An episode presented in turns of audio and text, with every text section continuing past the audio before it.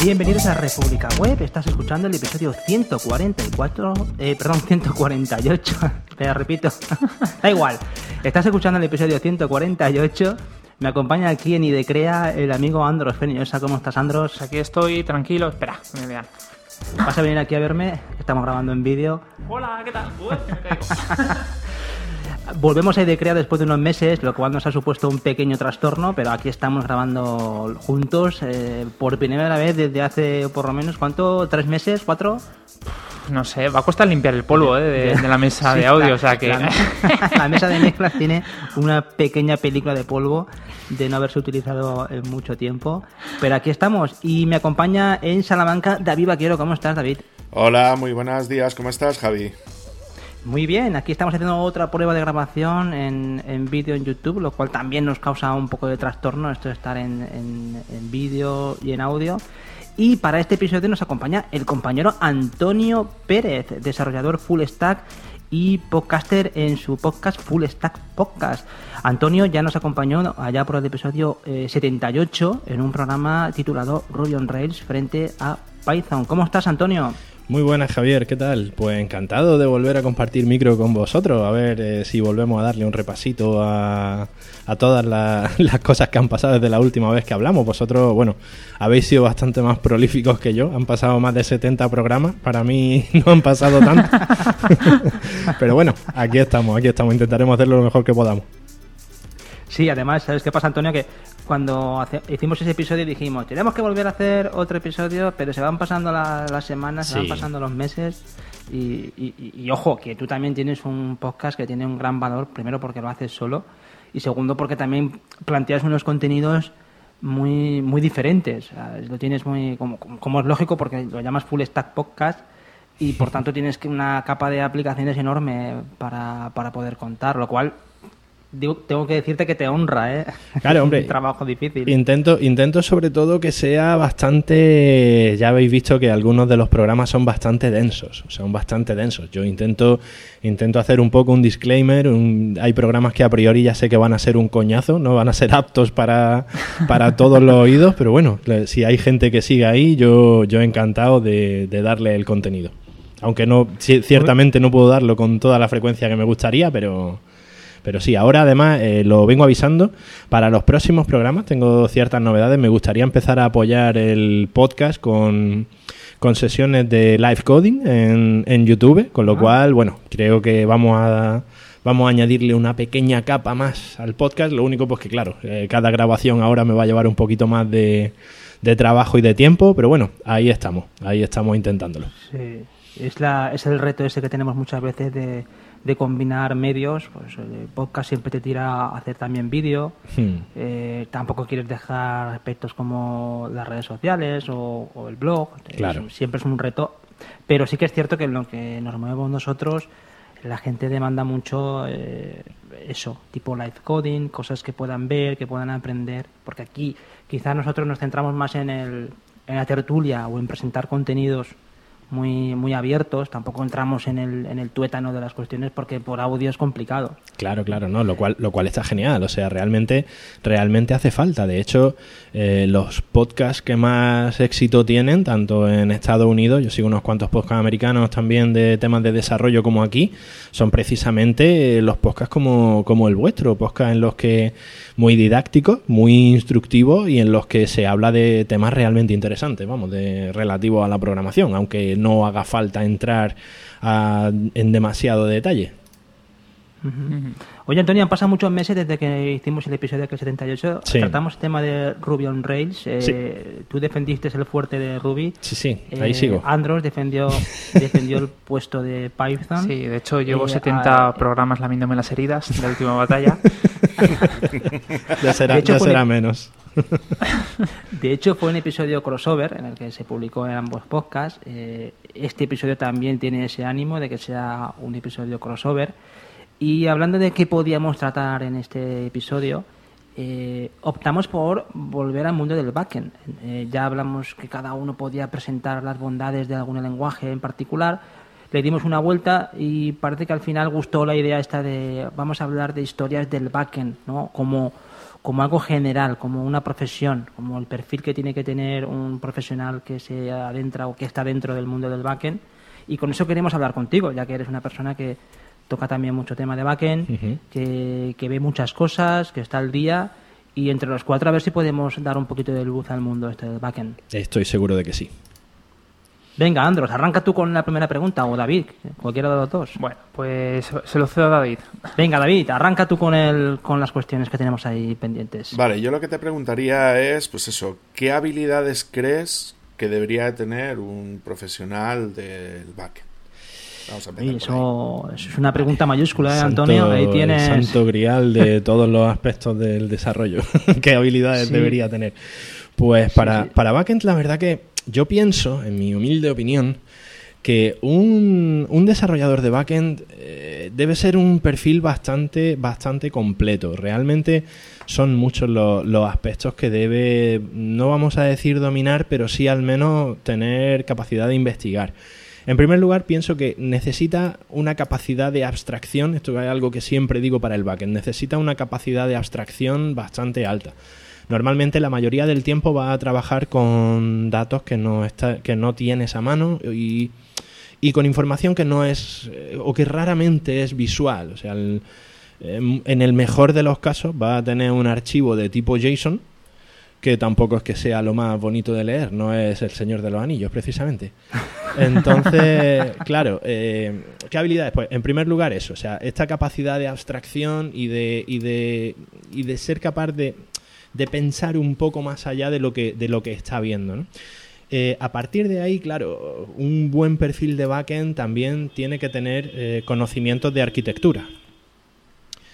Hoy me parece a mí que vais a oír más de un ruido en los micros, porque me disculpo ya de antemano, porque como cierre las ventanas, la gente que vivimos por debajo de Despeñaperro mmm, morimos directamente, ¿vale?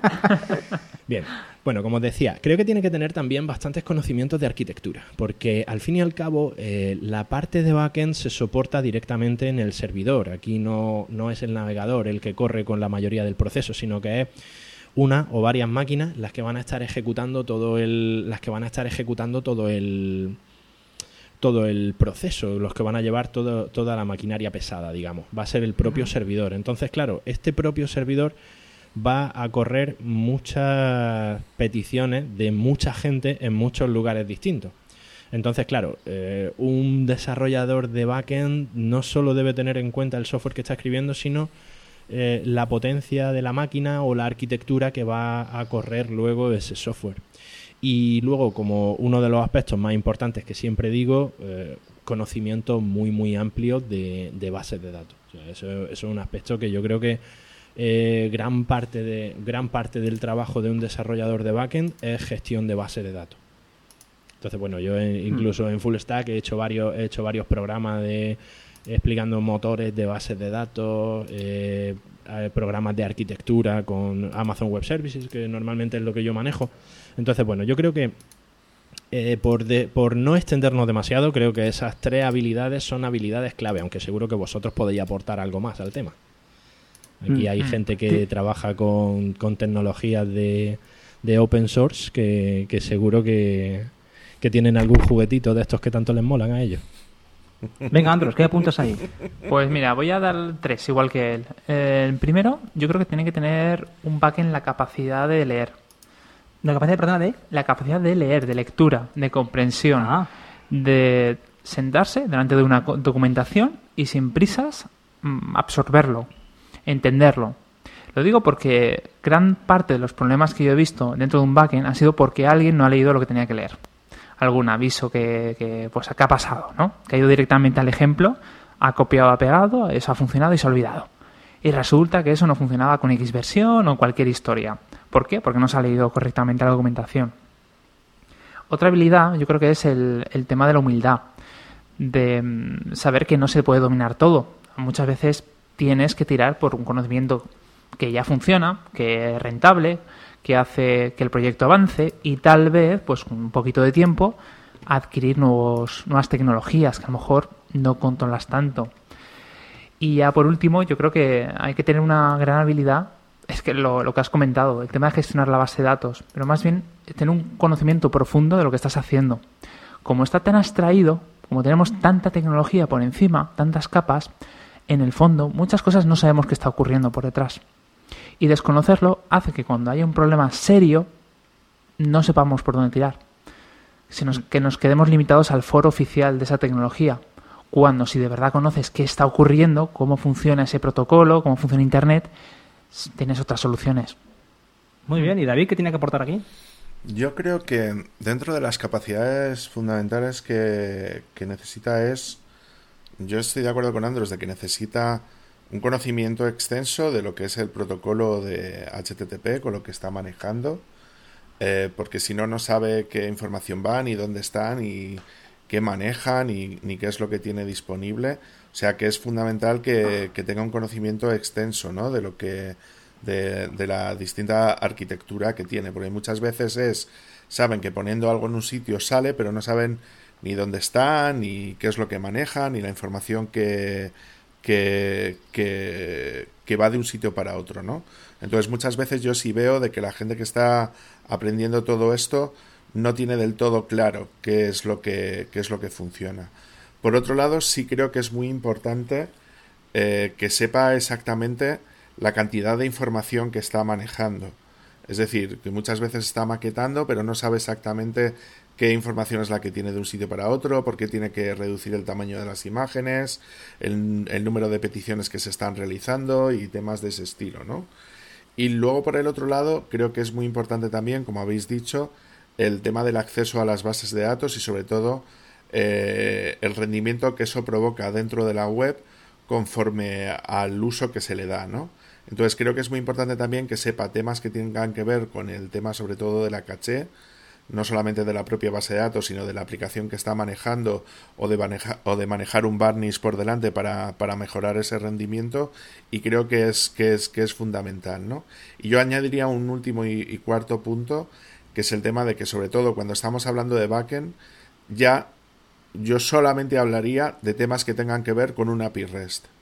Y creo que es súper importante que cuando hablamos de, pues, de backend nos restringamos ya única y exclusivamente a lo que sería o el server-side rendering, es decir, la parte de aligerar lo que sería la parte frontend, o por el otro lado lo, lo que sería el apartado correspondiente de una API REST, con temas de documentación, temas de Swagger, temas de todo aquello que tenga que ver con, con el tema de las pruebas, ¿no? Entonces yo creo que eso más o menos conllevaría esos cuatro apartados que yo destacaría en ese aspecto, ¿no? A mí me parece muy interesante todo lo que apuntáis, muy completo, y, os lanzo también otra cuestión que cuando a veces se habla del backend, parece que mucha gente lo asocia exclusivamente al conocimiento de un lenguaje o dos de programación. Decir, bueno, yo soy backend eh, orientado a PHP, o soy backend orientado en lenguaje Python, o en, en Ruby, o a un framework en particular. Eh, ¿No pensáis que está muy limitado a esa visión? O sea, aquí estamos hablando de que eh, quizá una persona del backend tiene que tener un conocimiento, y ahí añadiría otro punto, que me parece, todo lo que les comentado me parece impecable, eh, añadiría también el conocimiento de cómo funciona realmente una máquina. Eh, cómo funciona un sistema operativo, cómo funciona... Eh, es saber que todos los procesos tienen un coste, que el coste de la memoria, el rendimiento, ¿no? ese tipo de cosas que, ostras, cuando una persona sabe eso, que también le viene un poco derivado del conocimiento de un lenguaje de programación de alto nivel, ¿no? Eh, por ejemplo, decir, bueno, tiene un señor que viene de, de, C++ o que viene de un lenguaje como C, o, o, que tiene un conocimiento de bajo nivel de algo como PHP, que sabe, que sabe, que sabe cómo van las tripas, que sabe que, cómo optimizar. ¿Cómo veis vosotros esa, esa parte de los lenguajes? Bueno, yo siempre he escuchado de que un frontend se dedica a conocer un navegador y un backend el resto o lo que está, lo que está por encima. Y, eh, y, bueno, creo que más de uno aquí ha tenido que lidiar con la memoria RAM, ¿no? con la base de datos o el espacio. Al final te tienes que meter en, en una capa un poquito más profunda, ¿no? tocar procesos, eh, quitar por aquí esto, añadir un protocolo por allá. Sí, sí, totalmente de acuerdo. Sí, ¿no? Eh, parece como que y, igual voy mal, mal, encaminado, pero ¿no pensáis que el frontend como que tiene muchos recursos a su, a su disposición y se puede librar de esa de esas tripas del sistema y el backend es el que tiene que estar preocupándose de, oye, oye, a ver qué haces tú aquí porque te estás comiendo los recursos del sistema. Hmm. Claro, no. Antonio, ¿qué dices? No sería, no, no sería tanto, yo creo, que el frontend tenga, tenga toda esa cantidad de recursos, aunque, aunque un poco sí, ¿no? Porque realmente a día de hoy todas las máquinas que renderizan en frontend suelen ser máquinas bastante potentes. Eh, al final en backend eh, y sobre todo, como tú has comentado, sobre todo todo este tipo de recursos, este coste de recursos se vuelve especialmente importante eh, si no solo desarrollas un backend y lo entregas, sino que si luego tienes que mantenerlo, ahí es donde vas a empezar a ver eh, todo este coste en tiempo real, ¿no? Yo, de hecho, eh, gran parte del tiempo de los proyectos que ya están corriendo, gran parte del mantenimiento al final es mm, revisar la performance de o bien de las conexiones a la base de datos o bien de por qué resulta que esta aplicación ahora después de una semana funcionando sin problemas de pronto eh, se cae y empieza a devolver errores 502 eh, estoy mm, he dimensionado mal el servidor de base de datos he dimensionado mal eh, la cantidad la cantidad de procesos en segundo plano que se están ejecutando eh, el proceso de imágenes que se está realizando es demasiado pesado para la memoria que tiene el servidor. O sea, empieza a hacer un pequeño juego de platillos en el que hay muchas cosas que tienen que mantenerse en funcionamiento y sincronizarse entre ellas, ¿no? Entonces, claro, al principio todo esto son como magias muy oscuras que no saben muy bien cómo funciona todo esto. Pero bueno, poco a poco y a base de lo que comentaba, lo que comentaba Andro antes, a base de leerte documentación y echar horas y horas y horas y horas revisando gráficos y ahora ver este gráfico de hace cuatro días, este pico que de pronto aquí aumentan eh, las conexiones a la base de datos, aquí de pronto se me han multiplicado por tres, esto por qué ha pasado. Muchas veces también pasa eso, que precisamente en backend cuando, cuando el cliente te, te, te da las especificaciones, normalmente el cliente no te va a cubrir todos los casos. Entonces, vamos, esto es cuestiones del día a día. O sea, tú te encuentras con que de pronto el sistema está dimensionado o se ha tenido en cuenta para funcionar de una manera y luego de pronto te encuentras con que un proceso que el cliente ha considerado secundario desde el principio te está consumiendo el 80% de los recursos de la máquina. O sea, Hmm. son cosas, son cosas muy de ese estilo. Entonces, realmente el backend sí que necesita de mucha, mucha investigación, mucha investigación posterior, e- independientemente del lenguaje. Ojo, aquí estamos hablando de que al final el tema que comentas de, de restringirse a un lenguaje de programación, yo creo que también llega a un punto en el que una vez que llevas unos cuantos años dedicándote a esto, eh, has trabajado ya con tantos lenguajes. Yo no sé si lo comenté la última vez que hablamos. Yo empecé a programar allá por el 96, 97. Yo empecé a programar en C. Claro, mi primera fase fue de C, C++. Eh, a partir de ahí, luego has pasado por PHP, has pasado por infinidad de lenguajes, ¿no? Has probado Delphi, Pascal, en mi caso, has probado Ruby, has probado... Curiosamente, lo que comentábamos ayer con David, yo no he trabajado nunca con Java, fíjate, cosa. En la fase de Java yo todavía trabajaba con C, C++. Entonces, entonces, claro, al final el lenguaje mm, yo creo que viene a ser un elemento casi secundario. Obviamente, si llevas siete años desarrollando en un lenguaje, te vas a sentir más cómodo trabajando en ese lenguaje, pero simplemente por el hecho de que lo conocen mejor, conocen mejor los recursos de ese lenguaje que los de que los de otro con el que ha hecho varios proyectos de prueba, varios juguetitos, porque te ha entretenido. Entonces, lógicamente, vas a preferir trabajar con él. Pero, pero que sí, o sea, yo creo que un desarrollador de backend que se precie restringirse a un lenguaje, creo que es un error, es un error bastante, bastante común por otra parte. Pues yo os voy a llevar la contraria. de- Venga, va. Eh, creo que nos gusta la, la- la comparación de- del tema de las optimizaciones que hay en backend, ¿no? De que estamos como súper pendientes nuevamente del rendimiento que tiene el servidor, ¿no? Porque si se cae el servidor se nos cae todo. Pero creo que nos gusta esa comparación y voy a deciros por qué. Primero, porque tendríamos que poder equiparar las aplicaciones que ahora tenemos de frontend con las aplicaciones de escritorio. Creo que sería la comparación más, más justa porque es en lo que se están convirtiendo ya no solamente por frameworks como Electron, ¿no? que nos permite poder crear aplicaciones de escritorio en base a una a una aplicación frontend o en, base a las PWAs, ¿no? que se convierten al fin y al cabo en aplicaciones instalables. ¿no? Em, entonces creo que esa comparación no sería del todo justa, porque solamente en esos casos es cuando eh, la aplicación puede consumir muchos más recursos de los que tenemos disponibles normalmente, ¿vale? Y luego por el otro lado, porque en el caso de la conectividad móvil, o cuando estamos intentando acceder desde el móvil a un determinado sitio web, en, en ese caso el rendimiento sí cuenta, y cuenta muchísimo.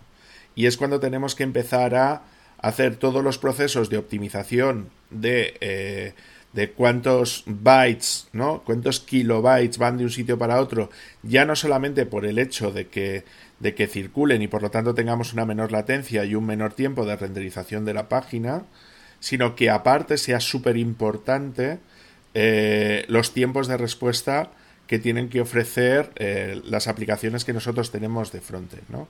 Entonces creo que no estoy de acuerdo con eso, porque creo que en frontend si hay algo, si hay una serie de procesos que evidentemente tienen que tener muy en cuenta, como el tema de la minimización de los, del CSS, la minimización de, de, JavaScript, la reducción del número de peticiones que se tienen que hacer y sobre todo que PWA lo que hace es prácticamente hacer como una caché entera de la aplicación para reducir todos esos tiempos de carga y no hay otra pelea más, más allá en frontend, ¿no?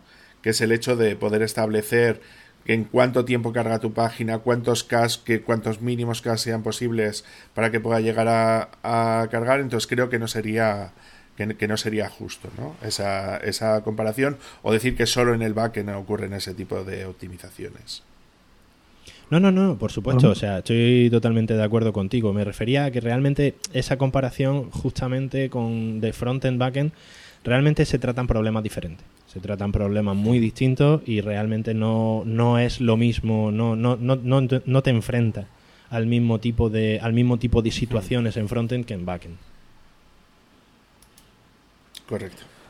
Bueno amigos, tenemos otra cuestión aquí que cuando hablábamos del tema del backend ya la habéis introducido en todos en la primera cuestión y es la importancia del conocimiento de lo que son las bases de datos, SQL, modelado y también el acceso a esa, a esa base de datos. Eh, ¿Qué papel o qué importancia le dais vosotros a esos conocimientos, aunque ya la habéis adelantado? Pero bueno, Antonio, empieza ahí con esa cuestión de las bases de datos. Yo es que, yo es que creo que el, yo es que creo que un desarrollador de backend al final es un gestor de una base de datos. O sea, al final, un backend lo que hace básicamente es servir datos. Esos datos a día de hoy están en una base de datos, ya sea una base de datos relacional, sea una base de datos no SQL, un Mongo, sea un data lake, sea llámalo como quieras, para el tipo de aplicación que sea. Al final un backend lo que hace es gestionar esos datos. Entonces, eh, yo noto que en los proyectos de backend, cuanto más conoce el desarrollador de cómo funciona una base de datos y de cómo exprimir al máximo el rendimiento para obtener los datos que tiene almacenado, normalmente el backend suele funcionar bastante mejor.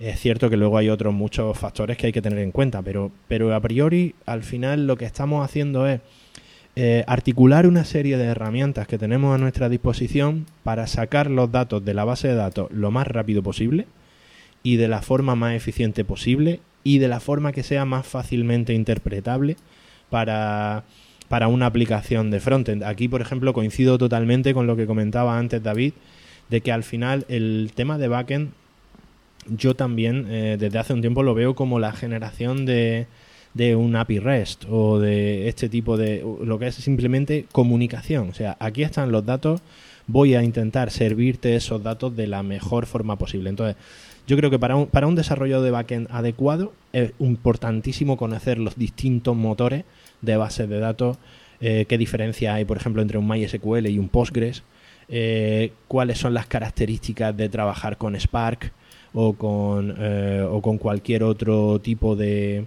de ORM que tengamos eh, y, también es importante, aunque muchas veces no lo utilicemos debido a los ORM, es importantísimo tener un profundo conocimiento de SQL, porque al final una query rápida, yo, yo además siempre lo digo, o sea, realmente en los problemas de backend mucha gente habla de que si el ORM no va bien, de que si la al final el 95% de las veces yo lo que he visto que el problema es un problema que ha introducido el desarrollador Si una query no está bien hecha, el backend va lento. Si una query está bien hecha, el backend va rápido. Eh, Esa es mi, es mi experiencia a día de hoy. Andros, Mm. Bueno, es que hablar de... Creo que lo han, lo han dicho todo. O sea, creo que Antonio y David lo han dejado claro. Es que hablar de un backend que no sabe SQL es como un front que no sabe JavaScript. O sea, hablamos del ABC, de la profesión. Y es verdad que cuando sabes de verdad hacer una query adecuada, un update o lo que sea, y funciona bien, la gran carga del problema de rendimiento desaparece, des- se desvanece. Esto me recuerda al, al- el otro día que estaba viendo el, el Notion, la aplicación esta de gestión Mm. de notas. que Yo pensaba que esto estaba montado sobre un Mongo, que estaba súper distribuido, porque tiene no sé cuánto cantidad de usuarios, pero un montón, ¿no? Trabaja muy bien. Y luego vi que estaba montado en un VPS con 2 GB de RAM y un MySQL, y digo, ¿qué, qué está pasando aquí? Que me han engañado. Y luego ellos te explican Hemos que no. sido engañados. Exacto. Luego vas leyendo y dice, no, es que nuestro truco ha sido optimizar las SQLs. Ya está. No hace falta meter un montón de billetazos para que eso crezca o empezar a replicar. Simplemente es hacerlo sencillo, funcional. Y eso pues también a ti te hace pensar que no todo es tecnología. Es lo que estáis hablando vosotros. No es ir, no, es que resulta que va dos milésimas más rápido MySQL que MariaDB con esta configuración. No, si haces bien tu trabajo de backend, la base de datos casi debería darte igual. Ahí el, reto también está en, en, esa extracción que comentaba Antonio al principio, también dejarla siempre para la última etapa y, co- y comprender los básicos. Vemos siempre un poco lo mismo, ¿no? Parece que nos repetimos en este programa sobre los básicos y el tema de SQL o las consultas SQL pues es un básico. Eh, lo único que, como mucha gente que empieza a trabajar en todo este tipo de cosas, pues no tiene el tiempo o ha tenido la formación adecuada o, ha tenido un proyecto o la persona que le puede enseñar, pues aterriza en un- eh, con unas tecnologías que a veces te lo dejan todo hecho, por, por aquello que también apuntábamos en el guion del episodio del- de, los ORM ¿no? versus eh, SQL. ¿no? El, eh, SQL crudo con respecto a una extracción que es el ORM que accede a los datos que te da toda la sintaxis adecuada para que tú recuperes esa información y la sirvas. Claro, pero es que- ese, ese yo creo, Javier, que ahí has tocado un punto muy importante. Esta, esta, este conocimiento profundo de la base es algo que, fíjate, últimamente a mí la gente me dice, ¿no? Ahora con la, con la demanda que hay de desarrolladores, que todo el mundo está buscando desarrolladores, que no encuentran tal, todo el mundo me dice, y, y, tío, ¿tú me puedes enseñar a programar? ¿Y cómo puedo aprender a programar? Y, y- y para empezar le digo, mira, si tú quieres aprender a programar bien, lo que necesito es que me des cinco años de tu vida. Dame cinco años de tu vida en exclusiva y te enseñaré a programar porque el conocimiento de esas bases es súper importante. Es como mucha gente dice, no, yo es que quiero aprender a programar en Java, en Python, en Ruby. O sea, da igual. O sea, si no tienes conocimiento profundo de cómo funciona la programación orientada a objetos y qué son exactamente los conceptos que gestionan eh, las clases, oye a la gente hablar de clases, oye a la gente hablar de herencia, pero realmente muchos no comprenden esos conceptos y muchas veces está claro que si eres un junior que llevas dos años, obviamente hay muchos conceptos a los que te los tienes muy cogidos con pinzas, pero, pero si hablamos ya de que llevas unos cuantos años dedicándote a esto, eh, al final te das cuenta que dices, si es que me da igual programar en Ruby, me da igual programar en Python, lo que necesito es saber exactamente cómo funciona eso. Eh, incluso eh, un, un punto en el que yo siempre hago muchísimo hincapié, el tema del modelado de la base de datos. Aquí ya añade otra capa de abstracción todavía más potente. eh. Invéntate la base de datos cuando no tienes nada. Invéntate, crea un modelo entidad-relación eh, partiendo de lo que te está contando el cliente que quiere. ¿Vale?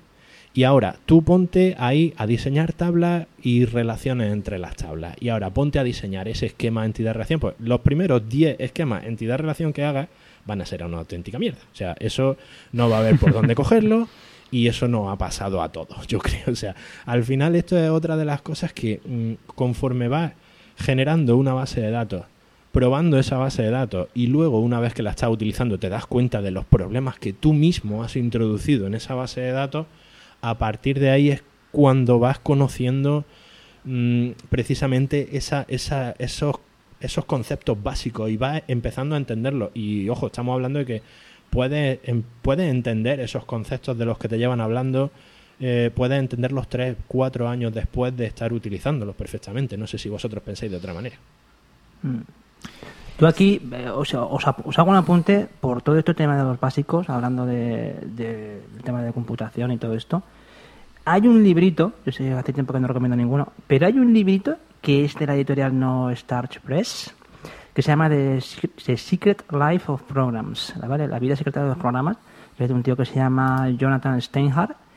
Ese libro es que es es que es tan bueno, es tan jodidamente bueno en aspecto Que lo de- vamos a regalar a los primeros que nos no, ojalá, porque vale 50 dólares. Pero el, el, el- O sea, te habla de todo lo que es la anatomía de la computadora y de cómo funcionan los programas, cómo acceden a la memoria, cómo funciona un, un navegador web a, a nivel interno.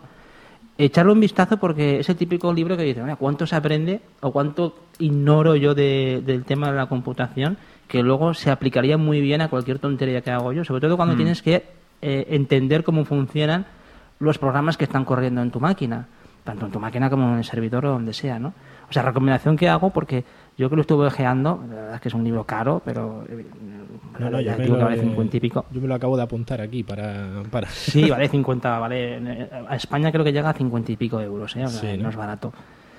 Incluso la versión ebook es cara, pero hay un hay una versión esta de, de, de prueba para ver para ver los primeros eh, capítulos, primer capítulo y, y está súper bien. Yo veía los cómo desarrolla el tío los contenidos y se aprende un montón, ¿eh? Y de hecho esta editorial tiene títulos de, ese- de esa línea de cómo aprender los básicos y son súper útiles ¿eh? para comprender o para intentar comprender cómo cómo se cómo funcionan realmente los programas que yo creo que se ignora y Sí, sí, yo, yo de es- hecho hace poco he hecho, bueno, me compré, bueno, me compré, me compré un curso que es lo que tú dices, o sea, no, no, no era barato tampoco y no os creáis que- Ah. de un, eh, un un programador americano al que sigo bastante, un programador de Rails que se llama Nate Berkopek, que tiene un curso de optimización. En principio está muy enfocado a optimización en Ruby on Rails, y, pero en realidad tú te pones a ver el, el curso y todo lo que utiliza son comandos de consola. Este, este hombre parte de la base de que cualquier query de base de datos que tarde más de 300 milisegundos en resolverse está mal. ¿Vale? Hostia. Entonces, eh, sí, sí, fíjate a dónde llega. Entonces, claro, esto es eh, a raíz de una serie de proyectos que cogí hace poco, que, que tal, que necesitaban un punto de optimización importante, pues porque ya había llevado bastantes años la plataforma trabajando y había crecido mucho. Eh, Entonces empecé a hacer este curso y la verdad que todo lo que utiliza realmente, vamos, es eh, programación de muy bajo nivel y eh, precisamente pruebas de performance contra bases de datos, pruebas de pruebas de sitio, no sé si la habéis corrido alguna vez, lo- las herramientas estas de tipo Siege que, que No. te bombardean la base de datos con, con miles de peticiones por segundo para ver hasta dónde aguanta, dónde está tu base de datos rompiendo y tal. Y la verdad que ese tipo de, ese tipo de cursos son muy, muy, muy interesantes. Y, y- y claro, olvídate de hacer nada bonito que se vea por pantalla. O sea, eso es en, en consola y normalmente el 80% del tiempo te lo pasas con una frustración súper importante de, de ver lo mal que hacen muchas cosas. Vamos, que eso es, eso es normal. pues ya nos dejarás ya nos dejarás el link para ponerlo en las notas del episodio no Sí, sí, sí, os pasaré, os pasaré la web de este, de este chico. Es un chico, eh, no es, no es muy, no es muy ese, pero la verdad que es un programador bastante, bastante especializado en performance. Y la verdad que, la verdad que es una pasada. Eso sí, el curso, el curso es carete, el curso vale, creo Es que son caro, ¿no? 200 o 300 dólares. Pero Eh, no, yo pensaba que yo Yo pensaba que era digo dos, 300 dólares porque como hay un límite ahí, pero es que no, no me acuerdo, porque además creo que se lo pedí a la empresa. Ese tipo de cosas se las pido a la empresa. Entonces ahí la verdad que la empresa se portó bien y, y me compró, y me es que compró el curso. aquí, aquí las empresas somos nosotros mismos. Claro. Entonces, Claro. Yo es que quería Bien, comentar amigos. un par de cosas Sí. al respecto. si venga comenta Uno, SQL, ¿qué es eso? O sea, o sea, aquí todo el mundo usa Mongo. O sea, ¿qué, qué, qué estamos hablando? Lo estaba O sea, pensando también, O sea, ¿eh? nosotros Estaba lo que estábamos en- diciendo es, tenemos que tener un buen modelado de datos, un diagrama entidad-relación. ¿Qué es eso? Y aquí todo el mundo programa orientado a objetos, ¿por qué no hacemos todas las bases orientadas a objetos? Donde las, donde las consultas no solamente van a ser todas por debajo de los 300 milisegundos, sino que aparte van a ser tremendamente más rápidas, ¿no? Es decir, yo lo que quería comentaros es, ¿tiene cierto sentido que sigamos utilizando un sistema anticuado? Y luego, otro tema. ¿Quién lleva las bases de datos a quinta forma normal? O sea, esto, esto, quiero preguntarlo. O sea, cuarta forma normal, quinta forma normal, estas cosas que nos enseñan en las carreras y tal. ¿Quién usa eso? Porque yo no conozco, ¿eh? Es decir, yo he llegado a la empresa y me van a decir, oye, es que quiero llevar a quinta forma normal. Ya, ya, pero es que tienes que entregar esto, ¿eh? Ya, claro, el tiempo, siempre ahí. Claro, es que. O sea, que tenemos que ser conscientes de que también nos escucha gente que igual está empezando en, en, pues en todo esto y le están diciendo en la universidad, en las clases o donde sea, oye, es que esto es imprescindible, es súper importante, ¿sabes? Y tú dices, hombre, es, imprescindible, yo qué sé, que no repliques datos si utilizas SQL, si utilizas Mongo, por favor, replica datos, porque no tienes que hacer las cosas de otra manera. Es súper importante la integridad referencial y Mongo lo primero que hace es cargársela, ¿no? O MySQL si ha triunfado es por por cargarse la integridad referencial, que hasta que llegó InnoDB, ¿sabes? Pues no teníamos integridad referencial y teníamos que hacer eso todo directamente desde la capa de software. ¿Es importante un buen modelado? Por supuesto que sí, ¿no? Es decir, por supuesto que es importante que modelemos bien y que hagamos un diagrama entidad-relación o algo parecido a un diagrama entidad-relación si lo hacemos con base de datos orientada a objetos, pero creo que las bases de datos tipo MongoDB que tenemos aquí definido es súper importante que seamos conscientes de que ya no solo tenemos bases de datos relacionales, ¿no? Sí, sí, sí. Que ahora tenemos bases de datos orientadas a objetos, tenemos bases de datos orientadas a, a búsquedas de grafos, ¿no? Es decir, como, sea, mm. como sería pues Neo, 4J, bueno, Neo 4J o, bases de datos de, de, este estilo, ¿no? Entonces que tenemos que ser conscientes de que está bien saber las bases, es decir, que está bien saber SQL, pero yo creo que es también muy importante saber de que ahora mismo hay una serie de movimientos con el tema de, de, bases de datos donde el tema de SQL prácticamente ya casi no está casi ni presente, ¿no? Voy a, voy a seguir con la siguiente pregunta de, de qué parte lo hemos estado mencionando, que sería la parte correspondiente de SQL versus los, los ORM, ¿no? Entonces, aquí voy a, voy, voy a, voy a liarla pardo, ¿vale? Porque lo que vamos a intentar hacer es... Hoy, David, está guerrillero hoy yo, es que tenía muchas ganas de tenerte aquí. Em, lo que intento decir es, el tema de que yo personalmente, cuando tú estás utilizando, por ejemplo, un, ORM, vamos a hablar de un ORM potente, como es el caso de Hibernate, ¿no? Que se podría decir que es el padre de todos los ORMs, porque luego han venido todos detrás, ¿no? Ha venido Ruby detrás, con cosas muy interesantes, como es el tema de, las migraciones de datos, ¿no? Mm. ¿vale? Que te va calculando automáticamente eso, de que tú cuando arrancas la aplicación verifica, ¿no? Si la base de datos está al día o no está al día respecto al modelo que tú tienes definido dentro de tu aplicación. Ahí ha habido cosas muy interesantes como el hecho de las Hibernate Tools, ¿no? Que era un conjunto de herramientas que tú le dabas un modelo de base de datos, una conexión a una base de datos y él automáticamente te generaba todas las clases de acceso de modelo, todos los repositorios, incluso hasta los servicios en el caso de que se lo dijeras, y todo eso se lo debemos principalmente a lo que es al mundo Java, ¿no? Es decir, yo recuerdo, por ejemplo, cuando yo en PHP estaba todavía con, con, con NadoDB, ¿no?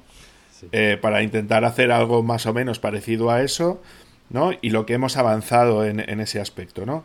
Pues entonces, si yo con un lenguaje de consulta como como el, el Hibernate Query Language, ¿no? O el, o, el, o el HQL, que es un lenguaje de consulta brutal, ¿no? Donde yo no me tengo por qué limitar hacer las cosas de una determinada manera con SQL, donde yo ya solamente pienso en objetos, otra vez lo mismo, ¿no? Solamente pienso en, en objetos y no pienso en cómo está eso dentro de la base de datos, que es un problema por un lado, porque eh, no sabes realmente lo que estás haciendo por debajo porque tienes un grado de abstracción sobre el modelo de la base de datos y no sabes si esa consulta que estás haciendo con un asterisco precioso sin darte cuenta, ¿no? Eh, a la hora de intentar traerte todos esos datos, ¿no? Sí, y luego un, un, un, tema que me parece fundamental que es el tema de, de, de la gestión de caché, ¿no? Hombre, es- menos mal que vas a preguntar. Estamos esperando. No, no, Estamos no, pero, esperando la pero pregunta. lo, estoy intentando liar, ¿no? Eh, de, de- de cómo puede gestionar eso, ¿no? Entonces, sí te quería preguntar es cuál es tu opinión respecto a, a este tema de los ORMs, ¿no? Si estás a favor, estás en contra, si consideras que benefician más que perjudican, ¿no?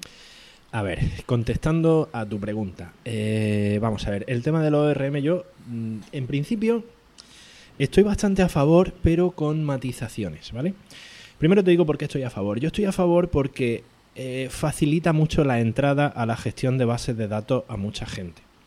Entonces, como tú bien has dicho, eh, en el momento en el que tú empiezas a trabajar con objetos, en lugar de preocuparte exactamente de cómo está esa información en la base de datos, ya haces que la barrera de entrada sea mucho más liviana para alguien. Yo eh, soy muy partidario de que la gente vaya también poco a poco. Yo ahora, por ejemplo, mira, en, en el último proyecto en el que estoy trabajando, gran parte del proyecto es una migración de una base de datos Oracle de principios de los 80.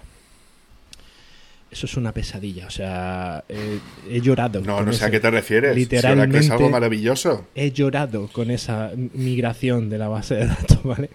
Eh, ¿Qué usas? ¿Una pantalla de fósforo verde para la migración? No, no, no, no, pero no veas para conectar nada más. Es bueno, una empresa grande que ahora, pues claro, está trabajando con sistemas de, de hace 30 años y ahora están renovando todo, así que, pero bueno, la base de datos era una base de datos de esta Oracle de, de incluso los índices, pues claro, cada, cada etiqueta cada, cada campo no podía tener más de 8 caracteres, ¿vale? Con eso ya imaginaros de, de lo que estamos hablando. Entonces, claro, eh, a este respecto eh, es muy interesante el uso de ORMs, pero, pero, y ahí es donde vienen las matizaciones, eh, tienes que tener muy claro que estás trabajando con un ORM y que hay cosas que están pasando por debajo. Entonces, si solo te limitas a trabajar con el ORM, va a tener bastantes problemas y limitaciones, porque al final eh, un ORM, precisamente por, por, por esa facilidad que te da a la hora de trabajar con la base de datos, no te puede cubrir todos los casos. Y hay ocasiones en los que al final necesitas que, eh, a mí por ejemplo, el ORM que más utilizo, el de, el de Rails, Active Record. Active Record llega a un punto en el que tú directamente dentro de la orden de Active Record le puedes poner una orden SQL. Entonces, yo hay muchos momentos en los que directamente inicio la petición como una petición de Active Record, pero al final lo que estoy montando es una, es una, es una petición SQL, porque al final eh, hay cosas que el ORM no te va a dar. Precisamente el ORM te, te sube una capa, te, te- te sube el nivel de la, de la petición y te hace que te sea más sencillo montarla, pero por otra parte eso necesariamente te genera ciertas limitaciones. Entonces, no pienso que debas quedarte solamente el ORM. Está muy bien para empezar a trabajar. ¿Cuáles son las limitaciones que crees que hay? Perdona. No, eh, la limitación a la hora de a la hora de gestionar, por ejemplo, eh, típica la, la- las los típicos accesos a, a la base de datos complejos en los que intervienen muchas tablas. A mí, por ejemplo, quizá por quizá por mi background un poco más de viejuno que soy, pues me, me resulta más sencillo montar una query de 12 líneas en SQL que intentar ver cómo el ORM en concreto la va a gestionar. Incluso Incluso el ORM, hay ocasiones en las que he notado, algunos de ellos con los que yo he trabajado, que a veces eh, te pueden incluso generar algún tipo de problema en cuestiones muy concretas, como que de pronto su forma de interpretar el SQL te genera una N más 1.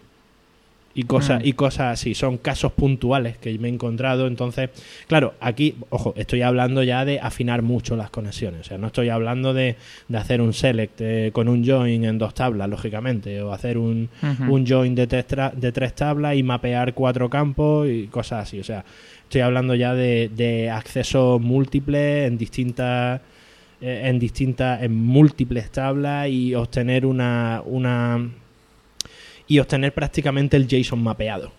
Cosas así. Entonces en casos concretos pocos por eso te digo que el 95% de los casos los va a poder tener sin problemas con un, con un ORM pero sí es verdad que yo en algunos casos concretos sí que he tenido que tirar de, de eso por eso por ejemplo me gusta mucho pues me gusta mucho a mí en concreto Active Record el ORM de Rails porque al final te permite que abres unas comillas y metes una sentencia de SQL. Entonces, al final es una cuestión, yo creo, también más de, también de comodidad por mi parte. An- Antonio, ¿y no te da miedo el tema de la inyección de SQL? No, porque esta, esta, esta inyección de SQL la estoy metiendo yo a nivel de código directamente. Entonces, Pero me refiero cuando trabajas, yo que sé, con un formulario y dices, mira, esta consulta la voy a optimizar a menos de 200 milisegundos. sí. Eh, te la montas, ¿no? Y dices, "Mm, a ver qué me meten. Y bueno, pues voy a tirar por el ORM. No, ¿Suele ser esa la reflexión? No, pero esos casos los tienes cubiertos. Ahí realmente la inyección de la inyección de SQL en la petición la tienes ya limitada. O sea, si realmente es una petición que te viene de fuera, de hecho, por ejemplo, eh, una de las cosas que más me gusta de, de Rails en concreto es que a la hora de hacer una petición en base de datos tienes que hacer un whitelisting explícito. O sea, la inclusión de parámetros, tú tienes que haber autorizado previamente qué parámetros puede meter en la base de datos cada una de las peticiones. Entonces, realmente si hay algo que, que te va a venir de fuera, eh, lógicamente tienes capada la inyección de SQL. O sea, la inyección de SQL solamente la hago yo en un método que me llama mi controlador y ese controlador es un controlador mío que está dentro del código. Eso no va, no va a coger SQL de fuera. En el caso de Java, por ejemplo, tienen una estructura que se llama Prepared Statement, que es la que te permite que, que ha- hace lo mismo. Tú le dices dónde van los parámetros y como en la base de datos sabe de qué tipo es ese, esa columna, pues ya directamente no te permite meter una coma. O sea, si ya le metes una cosa que él no se espera, ya directamente te dice que nana Sí, y naranjas de la China. O sea, que Sí, en ese esas sentido- librerías también en en cualquier lenguaje hoy en día ya las tiene, ¿no? PHP Sí. también tiene la suya, el acceso de objetos también lo tiene.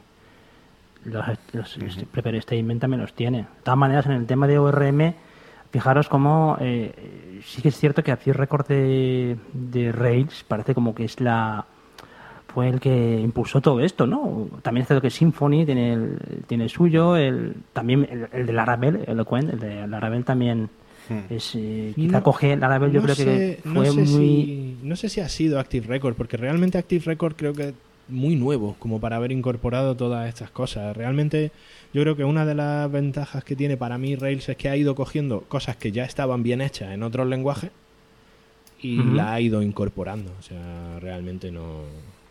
Hmm. Sí. Bueno, final- quizá uno de los, por lo menos a mí se me antoja uno de los primeros el Doctrine, ¿no? Dentro de lo que es el Mm. mundo de PHP con Symfony. Puede ser la librería más... en esa- pienso que sí, yo creo que ahí no, no se sabe si el huevo o la gallina, pero por lo menos a nivel de framework sí que fue Rails el que lo dejó todo más cuajado. Sí, pero al Pues- final es eso, es que todos se comen de todos. Por suerte. Por suerte. si no habría cosas que no tendríamos en otros Lo que, lenguajes. lo que sí que es verdad que hay que hay que destacar en el mundo del backend, es una cosa que se me viene a mí a la cabeza, y es eh, cuando hablamos del backend también hablamos inevitablemente de la capa más cercana al negocio, a la lógica del negocio, mejor dicho. Es una de las cuestiones que también hay que tener muy en cuenta, ¿no? que un backend también tiene una responsabilidad muy directa eh, con respecto a cómo debe funcionar el negocio, que tampoco es... Lo, lo digo por el tema de la base de datos. Cuando tú modelas una base de datos, estás pensando en el caso exacto del negocio. Sí. Y tienes que tener un conocimiento muy, muy preciso de cómo leer eso a nivel de negocio. O sea, que tienes que tener también esa habilidad de... No puedes trabajar, eh, como mucha gente puede parecer, que trabajas aquí como muy aislado, ¿no? Que te preocupas de la maquinita. Y esto es lo contrario, como que el, el backend tiene una responsabilidad muy fuerte de cara a la lógica del negocio. Claro. Oye, ¿me vais, ¿me vais a permitir una pregunta ahora que estáis aquí varios ingenieros de backend? Me gustaría, me gustaría Me Pero has que dicho voy a levantar a backend. buscarlos. Me Igual gustaría ingeniero co- no es la palabra, ¿eh? Me voy a, Me me gustaría, voy a conocer la vuestra- buscarlo. me cono- me gustaría conocer la opinión con respecto a un caso concreto. ¿Qué opináis de las tablas referenciales? Ahí lo ¿Qué dejo. tienen de malo? ¿Qué, qué, qué pasa con ellas? ¿Hay que tener alguna opinión? Sí, sí, sí. ¿No me han hecho ningún daño a día de Si hoy? tú te refieres a, a tener las típicas tablas que hacen de puente, ¿no? De, Es- con, se- como- Sí, las típicas tablas Sí. referenciales de esta tabla Sí. tiene solamente las cabeceras de esta otra tabla y cosas Sí, así. sí. Ujú. Vale. pues- Hombre, a mí siempre se me ha antojado como una solución eh, técnica, pero poco comprensible. Pero como es aquello de que ¿Por qué? ¿Por qué funciona. comprensible? Porque a- a- cuando tú empiezas a, a aprender base de datos eh, con el tema de SQL y todo este tipo de cosas, eh, la teoría relacional, Sí, a la gente le flota la cabeza. Yo claro. creo que la mayoría de la gente Sí. hasta que comprende cómo, cómo, uy, cómo relacionas el uno muchos... Sí, eh, una NN. ¿sabes? No sé, que, que- que- que- que tienes que tener dos tablas que hagan de puente para... Sí. O sea, que es la A ver, típica yo, teoría yo ahí le relacional. veo un... A, a ver, eso se hace por temas de rendimiento. O sea, tú lo que Sí, estás pero que ahí haciendo como está normalmente... la, la teoría, es lo que te decías tú antes, ¿no? Que tú nunca has visto que alguien haga toda la normalización completa de Sí. todas las leyes de code en sus en sus en sus tablas, ¿no? Sino que tienes que estar eh, vas un poco a lo preciso y, Mm. y aquello cuando tú aprendes eh, acordad que cuando tú aprendes teoría relacional te meten eh, mucha matemática en el cuerpo, ¿eh? O sea, no es que Sí, te digan claro, son toda, las normas, toda la, es que la- todo la matemática. álgebra relacional. Claro, sí, pero que me que refiero, eso, eso se suele hacer cuando tú tienes un problema de rendimiento.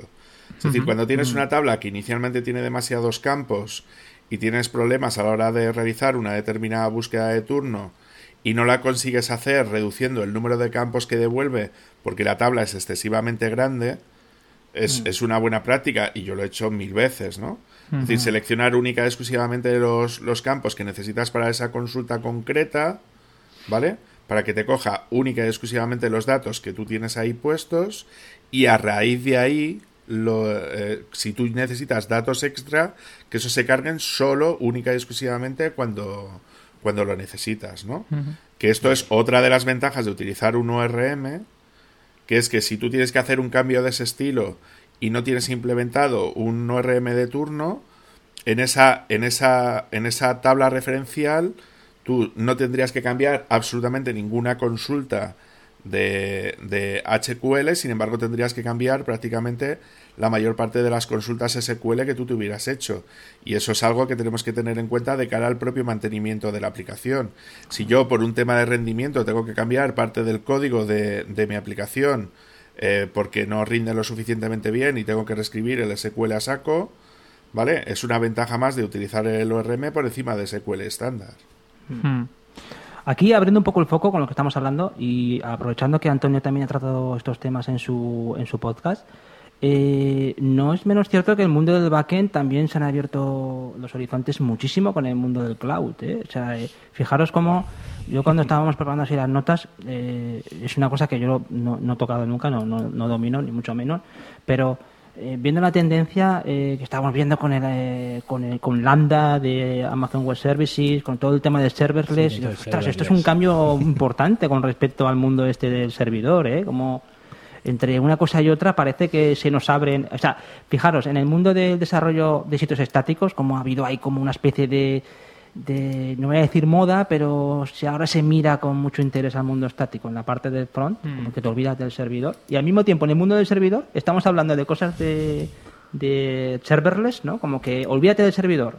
Parece como que eh, Sí, ese patrón o ese modelo que tenemos acostumbrado de front back ya se difumina, ¿no? Es como que ahora eh, a, qué, a qué nos atenemos. Es que t- justamente hicimos un programa de eso, del no-code, ¿no? Como ahora estamos intentando evitar el tema de...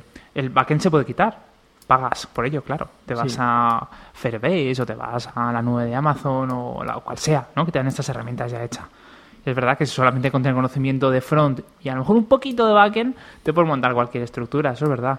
Pero, pero porque es- estamos, yo creo que estamos empezando a aislar Sí, piezas sí. que antes pensábamos que era todo parte de, de la misma, del mismo juguete. Mm.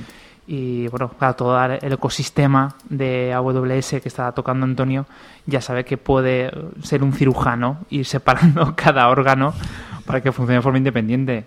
Bueno, el mundo de serverless a mí me parece una auténtica revolución, ¿eh? Es aquello de solamente pagas por lo que ejecutas. No tienes Mm. que tener una máquina y que por mucha optimizada que la tengas, que, que en el propio código tú tengas las, la- la- las funciones preparadas para que, se ejecuten, para que se ejecuten en el servidor. Pero eso no significa que sea más barato. Porque si luego te pones No, a hacer... de hecho, eh, es bastante más caro. Claro, exacto. bastante más caro. sí. No, perdón, Antonio, ¿qué quieres comentar? No, no, no, no, no, no, no, sigue, sigue, no, no quería cortarte, no quería cortarte. No, sí, lo único que decirte que esto ya he visto yo más de una vez que han intentado llevar al serverless algún tipo de funcionalidad y luego, claro, es que se tiene que ejecutar tantas veces que sale mucho más económico Claro, un VPS sí. normal y corriente. Sí, sí, sí, sí. Pero es verdad que luego a la hora de mantener, de testear y tal, pues eso no se te va a caer. Eso va a estar ahí siempre. Es- bueno, es una herramienta más. Es que no, no sé si es la solución definitiva. Claro, No, yo- no, que va, no, yo no, creo- encajará, encajará. Yo creo que él, justo lo que tú acabas de decir, Andros, es una herramienta más. Porque a mí, por ejemplo, Yo el serverless lo he utilizado, pero para eh, cosas muy específicas dentro de un backend, ¿no? Que esto ya entronca un poco con lo que una de las cosas que después quería comentar, que era el tema también de los microservicios. ¿no? Eh, serverless hay ocasiones en las que puede resultar muy útil, ¿no? O sea, yo os voy a poner un ejemplo, ¿no? Que, que, que de hecho me he encontrado y, con, y en el que he trabajado. O sea, un backend que, que funciona porque, como decía Andros, o sea, al final, eh, una web depende del tráfico que tenga, no sé hasta qué punto te la puedes llevar a un serverless si estás hablando de que tiene mil o dos mil peticiones por minuto, ¿no? Entonces, eh, claro, eso quizá no merezca la pena llevártelo a un serverless, pero sí es verdad que esa web en concreto puede tener, imaginad, eh, una subida de imágenes y esa subida de imágenes, cada una de esas imágenes tiene un proceso, tiene un proceso independiente en el que hay que tratar esa imagen, pues simplemente algo como eh, reducirle el tamaño, ponerla a un tamaño específico y almacenarla en otro sitio. Pues ese proceso que además tú vas a correr normalmente en un hilo en segundo plano, ese procesamiento de esa imagen, sí que puede llevarse a un serverless, sí que puede llevarse a un proceso lambda, como tú comentabas, dentro de, dentro de Amazon. ¿no? Entonces, yo por ahora, por ahora con el tema serverless, eh, yo no suelo ser muy partidario de de pronto sale una tecnología nueva y ¡buah! esta tecnología es el, santo, el nuevo santo grial y hay que aplicarla a todo. Yo creo que hay que, yo en ese aspecto soy bastante más cauto. Pienso que, que todas estas nuevas tecnologías que están surgiendo, sí es verdad que nos solucionan problemas específicos, pero no creo que las otras tecnologías que ya estamos utilizando hayan dejado de ser válidas, ¿no? Entonces yo, por ejemplo. Sí es verdad que de hecho me he encontrado en casos de que eh, típico, o sea, hay, hay un, un proyecto en el que trabajo mucho que es un proyecto que el 90% del tiempo el servidor requiere de unos conocimientos, de, perdona, de unos, de unos recursos mínimos. O sea, realmente el proyecto puede estar corriendo el 90% del tiempo en un, en un servidor bastante normalito. Sin embargo, sí es verdad que cada X tiempo, cada X hora, ese servidor recibe una serie de procesos de sincronización que multiplican su actividad por 15 o 20. Claro, esos procesos de sincronización en concreto sí que veo muy apropiado sacarlo a un serverless para no tener que montar una pedazo de máquina brutal. O, Mm. o- o utilizar, por ejemplo, este otro entorno, el entorno elástico, por ejemplo, que, que también se utiliza bastante. Entonces, Claro, ese tipo de cosas sí que puede ser interesante, pero yo no lo veo como, por ejemplo, mucha gente que he oído, ¿no? De "Bah, toda la web va a ser serverless. No creo, para empezar, porque es mucho más caro. O sea, es que mm, Claro. arrancar un proceso serverless no es barato. David, que te veo ahí pendiente. No, no, no, yo estoy de acuerdo con él. Eh, hay algunas cuestiones que, que tienen que ver con, con el uso de serverless que te lo venden como, "Ah, es que es la panacea, no sé qué, no sé cuándo. Y luego, luego, cuando te llega la factura del serverless es cuando te das cuenta que igual no has tomado la decisión correcta para hacer eso, ¿no? Sí, sí, lo de Entonces, eh, desaparece, claro, que tú ¿no? tengas en serverless gran parte de los procesos que realmente no te conllevan o, o no te conllevan específicamente mucho trabajo, ¿no? O, o que, o que prevés que no lo vas a tener, no significa que luego lo tengas, ¿no? Y ahí sí, sí, sí voy a entrar en el tema de, de los microservicios, porque la ventaja de utilizar los microservicios es que son súper pequeñitos, estos pequeños API REST, ¿no? Que, que, que tú levantas, ¿no? No son tan gratis en el caso de que sean Java, tengo que decir, por el tema del arranque de, de la máquina virtual, pero si tú montas, por ejemplo, eh, con Django, ¿no? Un, un mini un mini servicio REST, ¿no? Que, que con una sola instancia de un solo contenedor, ¿no? A ver que me, que me expliquen a mí la diferencia que hay entre eso y un serverless, ¿no? Sí, pero igualmente O es algo... porque- Te quiero añadir una cosa, David. Eh, es que siempre escucho esa crítica de Java, ¿no? Y, "Jo, es que ocupa mucha memoria al principio, tarda mucho en arrancarse. Ya, pero lo arrancas una vez. Luego está ahí funcionando y Sí, está. sí, sí, serverless, pero no ¿no? solamente eso, sino a lo que me refiero es al tema de que, de que si tú, por ejemplo, eso lo aplicas a una arquitectura de microservicios, Hmm. ¿sabes? Donde tienes 400 microservicios en funcionamiento, ¿vale? Por muy poco que ocupe lo que es la máquina virtual de, pues, pues de Java, eso multiplícalo por 400 y empiezas a tener un número no muy gracioso, ¿sabes? Yo, yo, yo me refiero a nivel de rendimiento global de la plataforma que tú estás montando. ¿Vale? Independientemente de que luego cuando lo arrancas ya funciona guay. O sea, yo ahí no tengo nada que decir. ¿Vale? Y ahí es donde voy a intentar sacar la patita y decir, ole por PHP. ¿Vale? Porque la renovación que ha hecho para que el rendimiento de, de, PHP en algunos casos haya mejorado un 70 o un 80%, ¿vale? Es brutal. A mí me parece acojonante eh, la mejora de rendimiento que han provocado con 7.2, 7.3 y 7.4, ¿no? Versus al, 5.6 famoso, ¿no? Sí.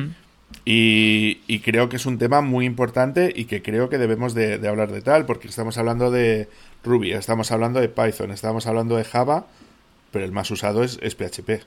Sí, totalmente. Entonces mm. creo, creo que eso lo tenemos que repensar un poquito. Y luego que no son los únicos programas, que hay más, lenguajes, perdón. Hay más mm. Go, tenemos Rust, tenemos una serie de lenguajes. claro, lo que tú quieras. Oye, Antonio, que es que llevamos ya una horita, vamos a ir a ver si te, sacamos más partido en esta, en esta charla. más partido. se preveía, que... esto iba a ser largo, ¿eh? Sí, había, llevamos, había, puesto al respecto. Y, bueno, yo no sé, yo he lanzado ya una oferta para tu incorporación en República Web, pero... Hombre, vamos a ver.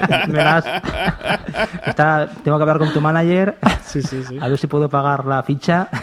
Es que para que, para que los oyentes lo sepan, de nueve puntos que teníamos en el guion, hemos hecho dos y medio. Sí, sí. Entonces, no, no, no, es cierto, vamos por el cuarto. Sí, que me gustaría que llegado, ¿eh? sí, que me gustaría, Antonio, que nos dibujaras eh, así una una, a ver, una, serie de tecnologías que, más están influyendo en la profesión de backend. Por lo menos las que tú ves que vienen y las que están ahora mismo como más sólidas. Si lo puedes dibujar así grandes rasgos. Pues mira, eh, yo últimamente creo que hemos hablado un poco por encima, ahora en este último punto de, de, ellas, pero estas tecnologías que yo creo que ahora mismo están, están dando mucho que hablar precisamente son eh, todo este tipo de tecnologías de, de, containerización del software, todo este tema de Docker y Kubernetes. Vaya, sí. Todo el tema de todo el tema de microservicios que hemos hablado, con el que debo decir que yo por ahora no he trabajado demasiado, pero sí que veo algunas cosas que podrían resultar interesantes. Interesante. Eh, este tema que hemos comentado también de eh, este, este, último tema del que estábamos hablando con el joder, ahora se me ha ido. ¿Cómo era? Serverless. serverless. eso es, se me ha ido el nombre. Eh, todo, este tema de serverless creo que son tecnologías que están eh, luego también eh, todas estas tecnologías de entornos elásticos en la nube o sea esto es, un tema que también está está funcionando muy bien ahí por ejemplo sí que yo por ejemplo sí que le saco mucho partido y luego hay un tema que ahora en backend está intentando entrar que tiene grandes defensores y grandes detractores, yo creo, que es el tema de la asincronía. Eh, ahora parece que hay que utilizar JavaScript para todo. JavaScript es el nuevo, otra vez, yo ya conocéis mi opinión, yo creo, acerca de JavaScript. Sí, que eres un gran amante de JavaScript. Sí, sí. si JavaScript es el mejor lenguaje del mundo, es, un mal, es un mal necesario. ¿Por qué lo llamáis lenguaje? JavaScript Antonio es, JavaScript. Antonio es a JavaScript lo que es eh, vaquero a Microsoft. Sí, sí, o sea, JavaScript es un... Pero eso es, porque no conoce TypeScript, que lo, tiene que integrar en su vida. Lo utilizo muchísimo, TypeScript. Yo desarrollo con Angular también. Vale, pues entonces, sabes que eso mola. TypeScript, pero claro, si en un lenguaje ya te tienes que inventar otro lenguaje para poder escribir en ese lenguaje, ya vamos, empezamos regular. Esto es como la teoría de cuerdas, que tienen que inventarse 27 dimensiones para que funcione. Bueno, joder, en el caso de TypeScript solamente son dos, una JavaScript y, TypeScript es la segunda, que no está mal. Y aparte no es comparable el, el, el ECMAScript 2015 con el código de hace 20 años. Es decir, cuando tú ya puedes crear una clase de verdad, ¿no? Y tienes la Saru función de verdad. Y, tienes, y puedes meterle la comprobación de tipos en funciones, métodos y objetos que te da TypeScript. Yo creo que, vamos, eh, la mm. coña de que JavaScript no es un lenguaje decente creo que deberíamos irlo superando. Sí, la mayor... Lo que pasa es que ha tocado un muy buen punto Antonio con el tema de la sincronía, porque eso entronca con el con el Node y, eso es una, realidad que hemos orillado, ¿no? Nos hemos centrado ahí en... Claro, justo, justo yo, una de las cosas que JavaScript, por ejemplo, al ser un lenguaje que está por diseño orientado a eventos en lugar de estar orientado a objetos, Eh, eso, claro, para frontend ha quedado claro que, lógicamente, o entras en JavaScript o estás muerto. O sea, realmente JavaScript es el frontend a día de hoy. Y cualquier framework que sale en condiciones utiliza JavaScript y tienes que tirar por ahí porque realmente está diseñado para que funcione genial en frontend. Donde yo quizá no termine de verlo tan, tan, tan interesante este tema de gestión de asincronía es precisamente en, en los temas de backend. Debo decir que no soy desarrollador de Node. He hecho muy, muy poquitas con Node. He visto algunas, algunos frameworks que han salido ahora también. No sé si conocéis Nest, imagino que sí. Sí, Nest, por ejemplo, con, de Node. Con S, ¿no? Sí, sí. Eh, Nido. Sí, sí, sí. yo, yo, de ese ya he dado formaciones de Nest. De, hecho, yo lo llamo el, el Angular del backend. Eso te iba a decir. Es que he visto cosas, he visto cosas bastante interesantes hechas con Nest. Nosotros, de hecho, hace poco hemos hecho un proyecto, un backend con Nest. Y he visto cosas interesantes. Lo que pasa es que debo decir que no sé, eh, me gustaría, alguno que hayáis trabajado más, por ejemplo, me gustaría que me, que me dijerais qué ventajas son las que aporta esta gestión de asincronía en backend, que no me aporta... Temas de rendimiento principalmente, Antonio. O sea, si tú comparas pero la, con gestión la gestión bloqueante... De, pero la gestión de la gestión de recursos en hilo en hilo en hilos de segundo plano asíncrono no te la soluciona igual? No. A ver, para que me entiendas, eh, voy a hacerte el ejemplo con Java, ¿vale? Java tiene el conjunto de servlets y a partir de la versión 3.1 de servlet le empezaron a meter eh, la posibilidad de poder gestionar las peticiones web de manera asíncrona, ¿vale? Entonces, el, uno de los frameworks más importantes, que es Spring, eh, ha sacado, creo que lo he mencionado ya en, varios podcasts, eh, lo que llaman Webflux, ¿no? Que es la manera a través de la cual tú puedes gestionar las peticiones de manera asíncrona dentro del servidor Java. La mejora del rendimiento va desde un 15 a un 30% respecto al número de peticiones que eres capaz de poder gestionar dentro del mismo servidor con los mismos requisitos migrando de un sistema a otro sistema. También es cierto que si tu backend, por ejemplo, no engancha contra una base de datos que admita sincronía, ¿vale? Porque de hecho, por ejemplo, ya las bases de datos rollo Oracle ya, por ejemplo, ya tienen un driver asíncrono que te permite manejar eso de manera síncrona también, pero donde se le saca el mayor partido posible es cuando tú lo enganchas contra una base de datos de Big Data, para que me entendáis, rollo Cassandra, rollo, por ejemplo, MongoDB, ¿no? Que es otra ventaja más por encima de las bases de datos tradicionales que tiene para poder manejar, ya que una base de datos tradicional normalmente no permite funcionar de manera asíncrona. entonces, el tema es, si tú manejas las peticiones web de manera asíncrona y manejas las peticiones a la base de datos de manera asíncrona, ¿qué es una API REST nada más que eso?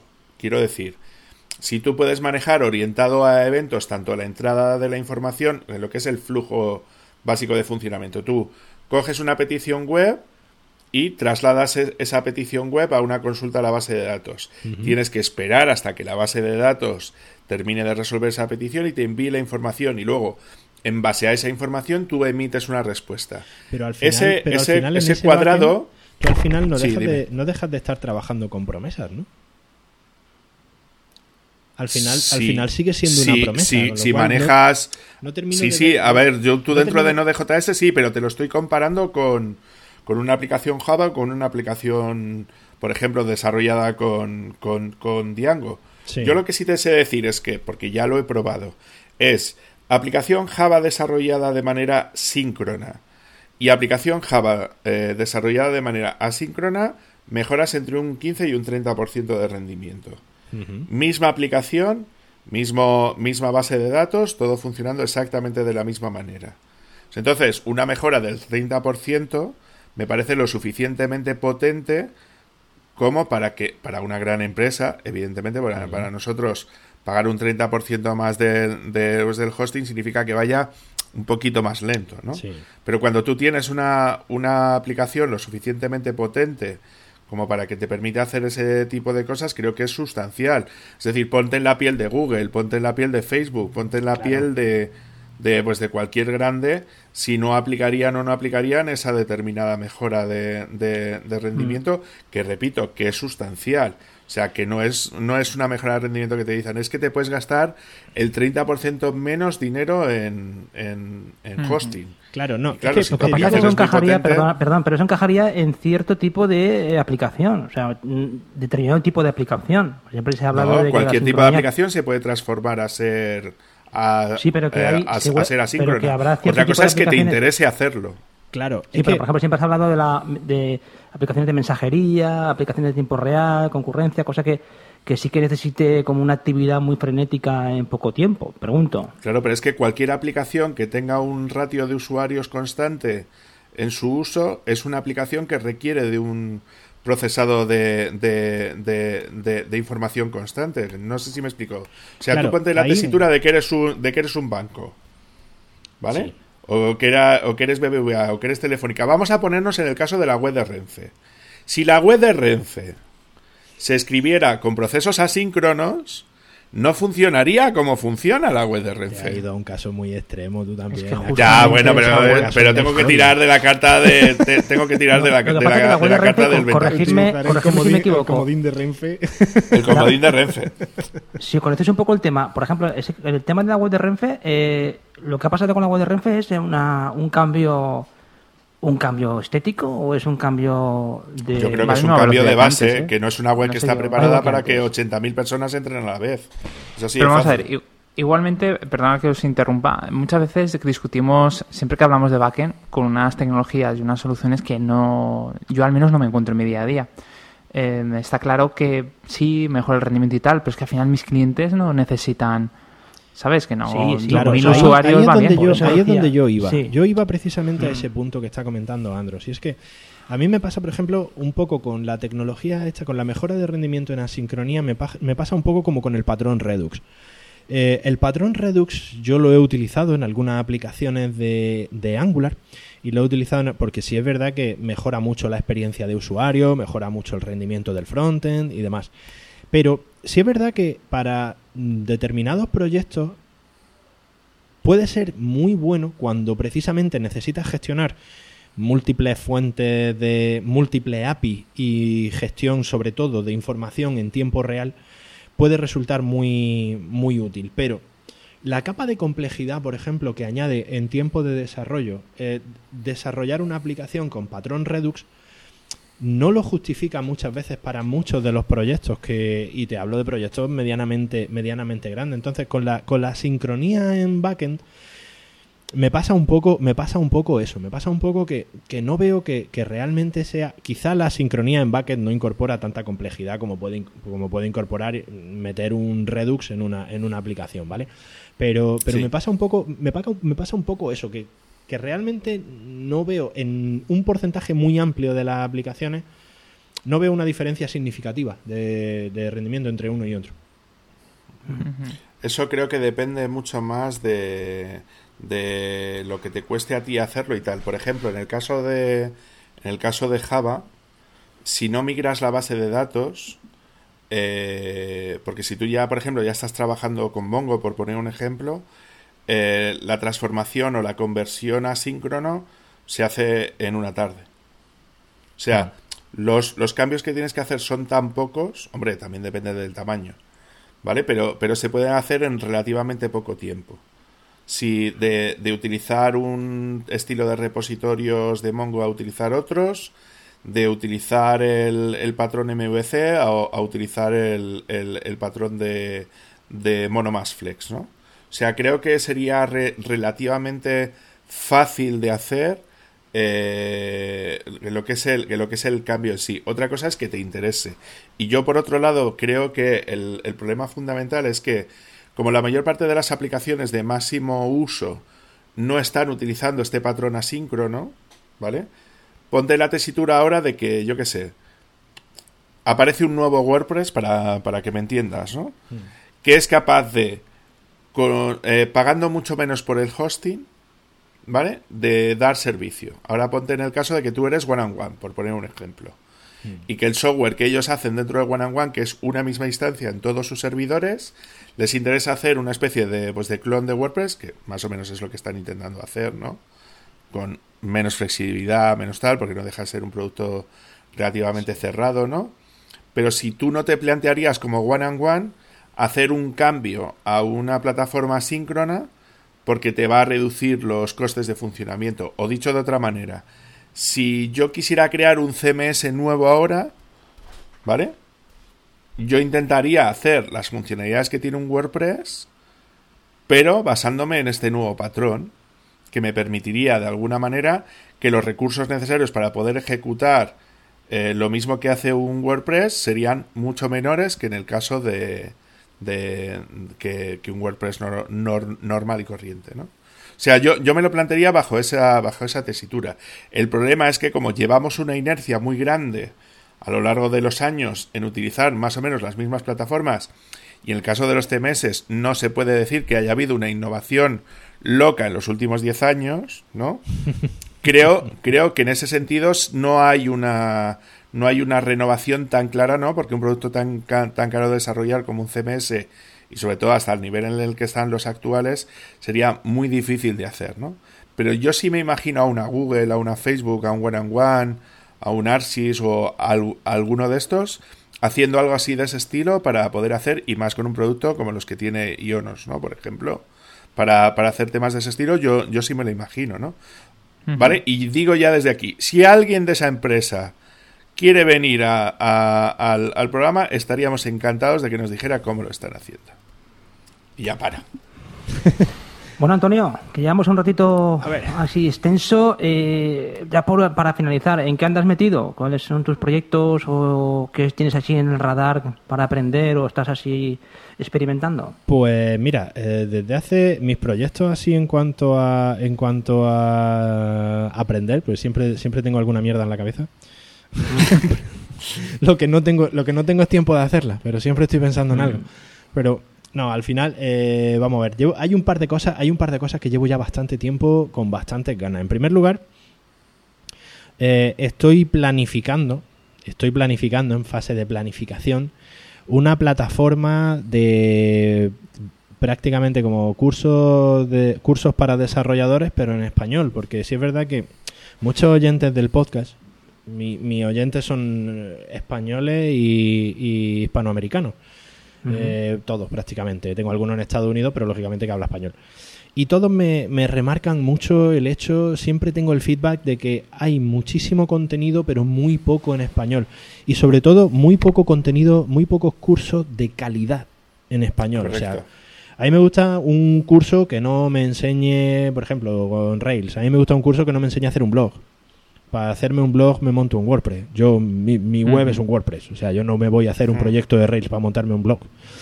Entonces, eh, tengo, tengo esa idea que me viene rondando desde hace ya bastante tiempo en la cabeza, que es montar una web de cursos en español, pero de calidad. O sea, montar, como decía David, montar un API REST. ¿Y cómo se monta un API REST? De forma profesional, no enseñarte a hacer dos endpoints, con un index y un show, ¿vale? Eso por una parte. Lo que pasa es que, claro, ahí al final, pues, el tiempo manda. Sí. y eso es un proyecto que llevo ya tiempo, pero, pero que, me va a costar sacarlo. Y luego lo que sí Hay una cosa que se llama modelo de negocio de cursos de desarrollo que igual tienes que mirar, ¿sabes? Puede ser. Aquí nuestro, nuestro compañero puede ser, que sí, con la fibra sensible y estoy seguro que cuando cerremos vais a ponernos a hablar. puede ser, puede ser. Y luego, y luego por otra parte sí es verdad que desde hace meses estoy muy, muy metido en temas de, de, data, de data science. De data, science, ¿vale? Estoy haciendo un máster desde hace ya unos cuantos meses. Estoy volviendo a la universidad a estudiar estadística combinatoria, Uf, madre mía. Suena divertido. Eh, apasionante, ¿eh? Apasionante. Y nada, y metiéndome, y metiéndome un poco en el mundo de las bases de datos no SQL, intentando trabajar un poquito con, con Spark y con Spark 2 y este tipo de cosas y ver si soy capaz de desarrollar modelos matemáticos, que al final todo este tipo de temas de data science es básicamente ser capaz de seleccionar un modelo, encontrar un modelo y hacerlo. Pero bueno, ese, de- la verdad que es uno de lo- una de las cosas que quiero que quiero incorporar que quiero incorporar a mi a mi currículum y en las que todavía precisamente estoy bastante verde. Pues oye, es una trayectoria muy interesante, ¿eh? muy completa. Tienes ahí un tienes ahí un trabajo por delante Un trabajo titánico. notable. Sí, sí, sí. joder. ya te digo yo que sí. vamos, eso, eso, quiero seguir grabando el podcast, quiero seguir trabajando, quiero seguir viendo a mi familia. O sea, al final. es- Al final del- de la cola, ¿no? Ver a mi familia. Eso son cosas, eso son cosas secundarias. Claro, no- no, eso- no basta. son, la- son las cosas inevitables de las que no te puedes, de las que no te puedes quitar. Eh, cuando tu hija ya empieza a dar por saco y papá habla conmigo o algo, ¿por qué no te has levantado del ordenador en todo el día? ¿Has y perdido cosas. mi adolescencia? Por favor, dime algo, ¿no? Ya te has perdido mi infancia, no hagas lo mismo con mi adolescencia, por favor, papá. En fin. Oye, deja coordenadas, a ver dónde te podemos encontrar, tus métodos de contacto, tus proyectos. Pues bueno, eh, mis métodos de contacto, sobre todo en Twitter, arroba apcano1978, ahí es donde estoy más, más activo. Y luego, bueno, el correo electrónico me podía encontrar en info arroba antonioperez.pro. Eh, y luego eh, a través del podcast, de Full Stack Podcast, eh, de este podcast, que es donde va a salir también este episodio en el feed. Y bueno, está en la web de antonioperez.pro. O sea, básicamente en, eso, en esos sitios es bastante sencillo encontrarme. No soy tan inaccesible todavía. No tengo contratos millonarios con, con nadie.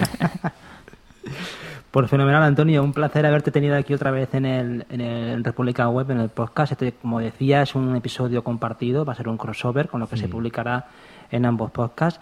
Por lo demás, chicos, con esto cerramos, ¿no? Sí, Yo que quería daros, quería daros las gracias a vosotros porque la verdad que mm, cada vez que grabo con vosotros siempre han sido programas súper interesantes. Es verdad que se nos suelen ir un poquito de tiempo, se- Sí. suelen ser largos. no sé a qué te pero- refieres. Pero la verdad Sí, que bueno, son súper interesantes. O sea, realmente, realmente especiales. lo disfruto mucho. Y porque nos cortamos. No, a lo que sí que Oh, te digo te es digo. que estás Porque nos está cortando Javier, está claro. Nosotros íbamos a seguir aquí hablando. Es el niño malo, sí.